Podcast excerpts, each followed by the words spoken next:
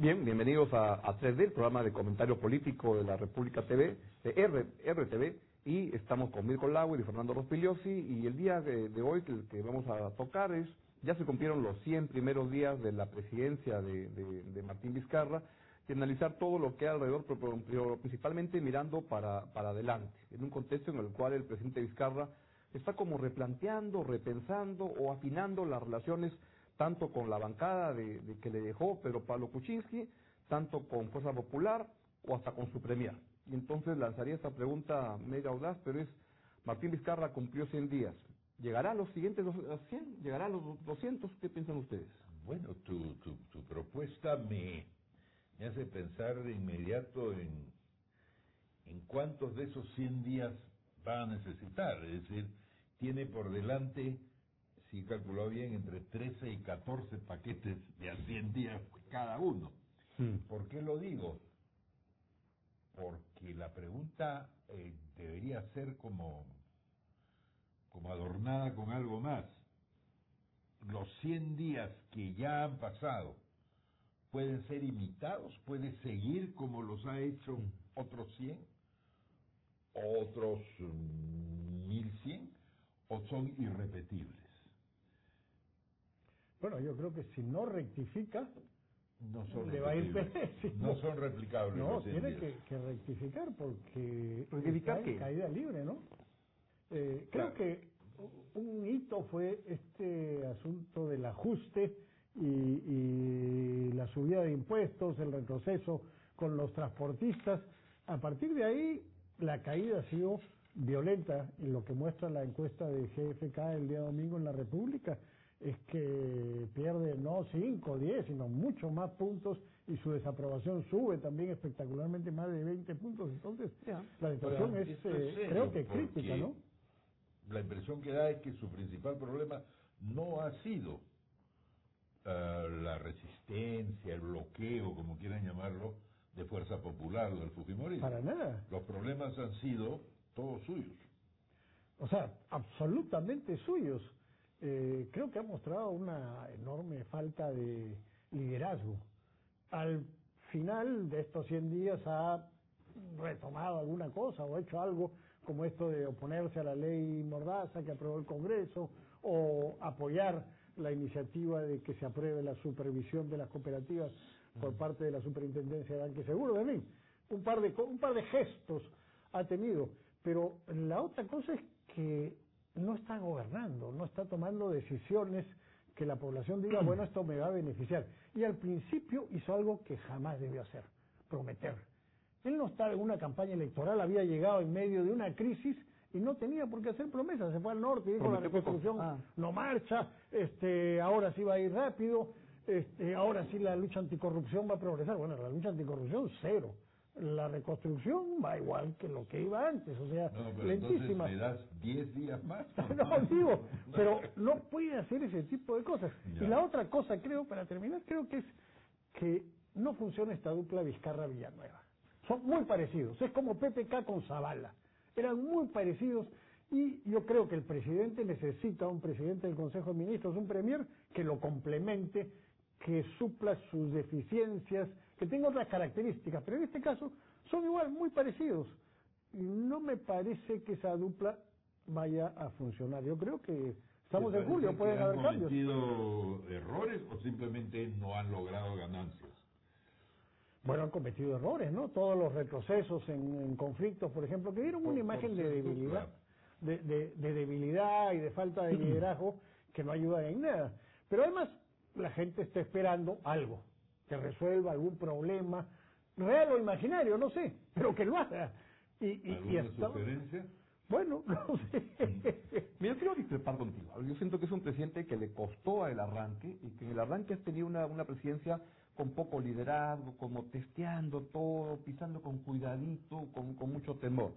Yo diría que el último mes, unas tres, cuatro semanas, comienzo a ver un presidente que comienza ya me- saber dónde está, comienza a replantear algunas cosas y que está en ese proceso, que le puede salir bien o le puede sa- salir mal y que su prueba de fuego va a ser el mensaje de, de fiestas patrias para saber si es que ya por dónde va a ir. Y Mirko decía, si no son repetibles, creo que no son tan repetibles, pero no tanto o también por Vizcarra, Pero yo diría que estos 100 días hay que evaluarlos al señor Vizcarra y a la señora Keiko Fujimori. Porque también se cumplen 100 días de que Keiko Fujimori se palomeó a la presidencia de Pedro Pablo Kuczynski y está con todo el poder. Ya tiene el Congreso, tiene todo, pero la relación como que comienza a cambiar. Y al comienzo Fuerza Popular era una agrupación que se llenaba de elogios increíbles para, para Vizcarra y como que el último mes comienza a tomar alguna distancia y comienzan a mirarse más de lejos. Por tanto, creo que han sido los primeros 45 minutos que esto recién arranca y que de repente vamos a llegar hasta el suplementario y los penales. Bueno, pero lo de eh, Keiko Fujimori, en fin, eh, era de esperar que luego de este entusiasmo con Vizcarra, que necesariamente tenía que tener porque ellos lo habían puesto ahí, eh, cuando las cosas le empiezan a ir mal a Vizcarra, obviamente todo el mundo empieza a tomar distancia de él, empezando por eh, el- la mayoría del Congreso. No están enfrentados, ni mucho menos, No. todavía las relaciones son buenas, pero si Vizcarra sigue cayendo, van a tomar más distancia porque no les conviene estar cerca de alguien Sí. que tenga Pero eh, baja popularidad. Habría que precisar, no sé cuán de acuerdo estés, que en realidad la pregunta sobre los segundos 100 días y si los dura es retórica, porque el sistema político peruano, tal como lo vemos, no tiene otro sitio a donde ir sino hacia la acumulación de 100 y 100 y 100 y 100 de Vizcarra, ¿no es cierto? Porque Claro. una crisis eh, de cambio de, de gobierno, por ejemplo, no me lo imagino, no creo que la quiera. Entonces, eh, la, la- la pregunta es, eh, más que la pregunta, lo que me, me- me queda dando vueltas es, Vizcarra va a repetirse, va a replicarse a sí mismo a lo largo de tres años y medio. Y si alguien lo duda, su- su- sus declaraciones ahora en Ancash han sido, fuera de Lima ha dado una Sí, conferencia sí. de prensa, dice, el tiempo que me queda para gobernar no es poco para hacer un buen gobierno. Ahí de alguna sutil manera está todo dicho, ¿no es cierto? Pienso gobernar el tiempo completo, quiero ser reconocido como un buen gobernante y, y quiero pues que, que la gente me lo, me lo reconozca. Tú, Fernando, has planteado que tiene que hacer, resolver y hacer algo para Algo. no seguir cayendo eh, como lo está haciendo. Yo te pregunté cuál es la cuál es la sugerencia en este caso. A mí no se me ocurre nada mientras hablaba. Yo pensaba con Bueno. emparo y le digo esto. Lo que prometió, No lo que Lo prometió, lo del eh, norte, la empezar, eh, bueno, Eh, la lucha anticorrupción, algo se puede hacer, claro que algo se puede hacer. están fuera de su alcance. No, no, no, no. Pues, oye, una procuraduría anticorrupción que realmente funcione y que haga propuestas y que persiga y que señale y que diga y que empuje. En esa línea se apareció las- hace pocos días y dijo, mira, acá en el Ministerio de Economía hay choros. Que es toda una novedad, uno pensaba que no, que era la tecnocracia del mes, todo. Y ya segundo caso o tercer caso que encuentran, que ahí parece una ratería en el, en el mes. Bueno, pero porque han venido denuncias de Ya, afuera. Pero, pero es un presidente que se compra el pleito y que sale y, de- y denuncia la cosa. Eso Bueno. PPK no lo, no, no lo hacía. No lo, no lo hizo porque no tuvo la oportunidad, no tuvo las denuncias, pero en el MEF, claro que hay corrupción y esto esto se rumorea desde hace mucho tiempo para pro- bueno estuvo también en, en los Kenji videos en los Mamani videos cuando eh, Claro. decían yo te apruebo claro Pero ahí acá, están. acá ya, hay- hay nombres concretos, ¿no? entonces eh, yo, yo creo que Bueno, yo coincido también en que no hay alternativas a Vizcarra, Mecharao no es al- alternativa, pero, ojo, si esto se sigue deteriorando así a este ritmo, bueno, pues eh, tendrá que aparecer alguna alternativa, porque Bueno. esto no va a durar eh, así, con, con esta con esta caída Bueno, el- tan fuerte, ¿no? El próximo desafío de, de presidente Vizcarra ya está sobre la mesa en realidad, ¿no es cierto? Y es el titular de la República del día de hoy. La posibilidad de que la insistencia de la Procuraduría en cobrarle 1.500 millones de dólares de reparaciones o de Brecht se tire todo el proceso de moralización o de anticorrupción. ¿Está dispuesto Vizcarra a asumir una posición frente a eso? ¿A salir y decir, a salir y decir, o en privado decirle al procurador, oiga, La línea es esta. en público. Ahí tiene en público. Eso es algo que corta las aguas y de alguna manera hasta le podría ganar una columna favorable tuya. Por ejemplo, ahí está lo de la lucha anticorrupción. Bueno, no pero, son cosas que están pero perdidas en la mesa y que las podría agarrar. Y Las puede otro- agarrar. Y lo otro, tú ves un panorama complicado para, para Martín Vizcarra. Es cierto que no están en el gobierno, pero de 100 en 100 días, todos los políticos están hasta el 100. Porque Vizcarra tiene mejor aprobación que Keiko Fujimori. Este, y que todo el elenco de la, de, la, de la política peruana. Entonces, cuando Keiko se para con su aprobación que tiene y con la desaprobación que tiene, tampoco tiene mucho cómo, cómo meter el carro. Salvo No. que tiene pues este, 70 y hasta 80 en el Congreso y cada vez más con los que quieren mangonear la cosa como lo hicieron con PPK. Sí, claro, sí, es- esa es la realidad, esa es parte Mm. del problema que tienen ellos para plantear una alternativa eh, distinta, pero digo, la cosa no se puede deteriorar, deteriorar indefinidamente. Ahora, y esto se da en medio de una economía que está creciendo. Así es. Entonces, ¿qué, qué cosa le falta a, a este gobierno para hacer algo que pueda eh, cambiar las cosas? O sea, por ejemplo, el estilo de gobierno de Vizcarra es desastroso. ¿En qué- Esto de que se pasa toda la semana viajando, que hace estos absurdos muni ejecutivos cada semana. Toda la semana se va con todo el gabinete a reunirse con alcaldes.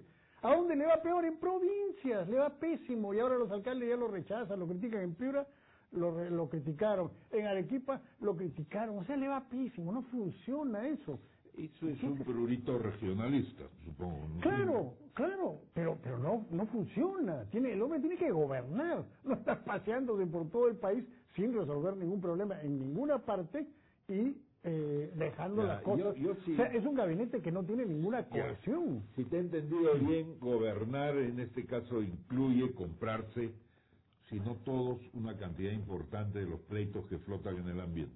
Por lo menos Textos algunos. escolares, am, Reconstrucción.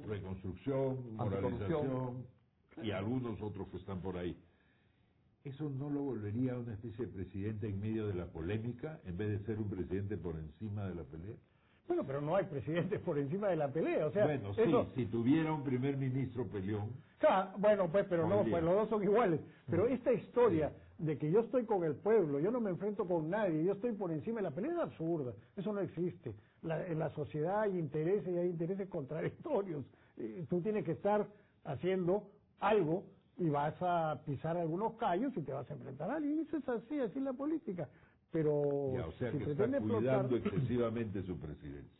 Claro. Yo me lo imagino pensando que hay una mina, en el sentido militar de la palabra, ahí en el campo político que si no es cuidadoso la puede pisar y todo revienta. ¿Qué es lo que está detrás de la pregunta sobre si puede durar 200 días, Claro. duró 100? Que hay un explosivo ahí esperándolo. ¿Cuál es este? ¿O cuáles son los potenciales explosivos El que le explos- pueden reventar? El, eh, bueno, el primer explosivo es la furia de Keiko Fujimori, así de simple, con un, eh, con un guion, digamos, ¿no es cierto?, con un libreto parecido al anterior.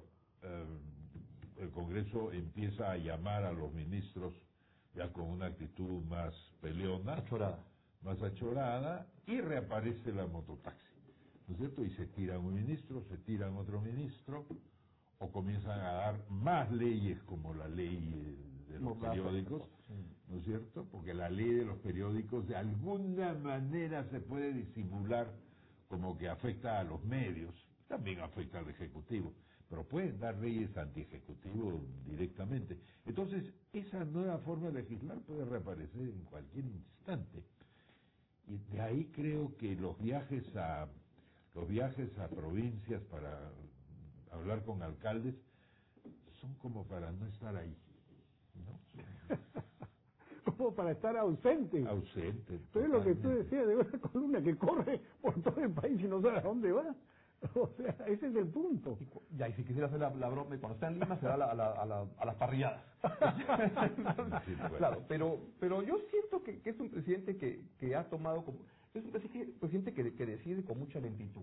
Mira, el primer gabinete se demoró 10 días en formar. Para los padres es un poco largo. Pero va, va como avanzando, avanzando poco a poco y va tomando una de- definición Y yo creo que es un presidente que poco a poco se va a ir asentando mucho más. Pero el gran problema va a ser lo que, lo que mencionan, cómo se maneja frente a una oposición donde alguno, tomar alguno de los temas que tú mencionas, le puede generar una confrontación con Keiko Fujimori. Por ejemplo, entrar en el tema anticorrupción fuerte, eso va a molestarle a Keiko. Puede, claro. Así es. Entonces ahí va a tener que ver cómo hace con los 70, yo creo que ya la- la- el Congreso es más, más keikista este, enormemente, ya tienen más de, de 70 personas. Pero enfrentarse contra eso y entonces, claro, tiene que construir con la opinión pública una relación que no la tiene, que se ha deteriorado mucho.